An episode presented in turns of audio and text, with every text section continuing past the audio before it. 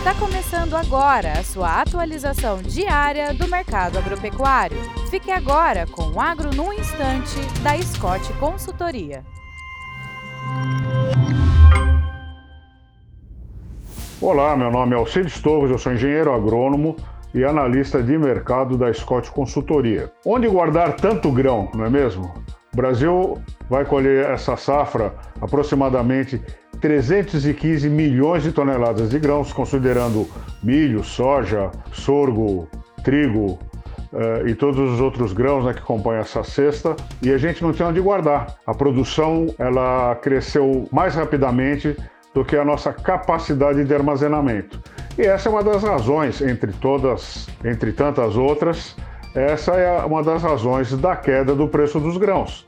Não tem onde guardar, o produtor precisa se livrar dessa produção e, em função disso, os preços caem.